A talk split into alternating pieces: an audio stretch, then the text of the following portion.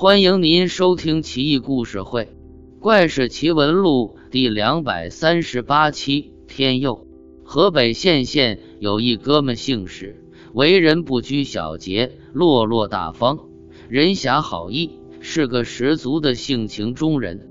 一天，他从赌场赌钱回来，见村中一家三口在抱头痛哭，不禁觉得奇怪。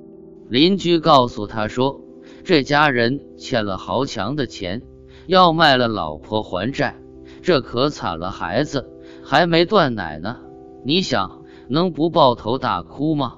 史爷问道。他欠人家多少钱啊？邻居说三十两黄金。史爷又问道。那他卖他老婆要价多少？邻居答道五十两黄金，卖给人家做小妾。史爷又问。我能帮他赎身吗？邻居说道：“他们刚签了卖身契，钱还没付呢，怎么不能赎？”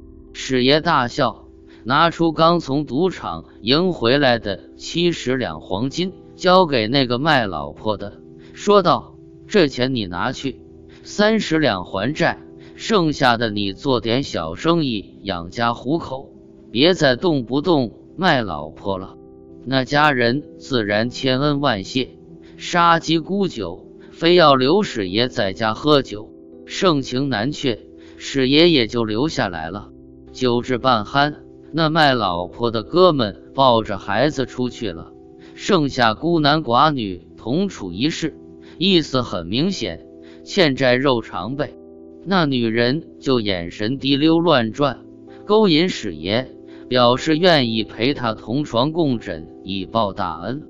史爷怒了，义正辞严地说道：“我前半生做强盗，后半生做捕快，杀人不眨眼啊，怎么能趁人之危搞人家老婆呢？”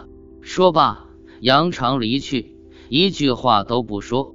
半个月后，村里半夜失火，当时刚刚秋收完毕，家家房前屋后都是柴火。片刻功夫，四面熊熊烈火滚滚而至，史爷一家被大火围困。一见情形，肯定是逃不出去了，只得和老婆孩子坐以待毙。突然听到屋子上有人呼叫：“奉东岳大帝文书，史家一门三口除名。”话音刚落，后墙壁就塌了半边。史爷左手牵着老婆。右手抱着孩子，一跃而出火海，好像飞一般的感觉，如有神助。大火灭了之后，才知道全村死了九个人。街坊邻里都说，前些天我们还笑你傻呢，没想到七十两黄金救了你一家三口的性命，真是仗义豪侠，天必佑之。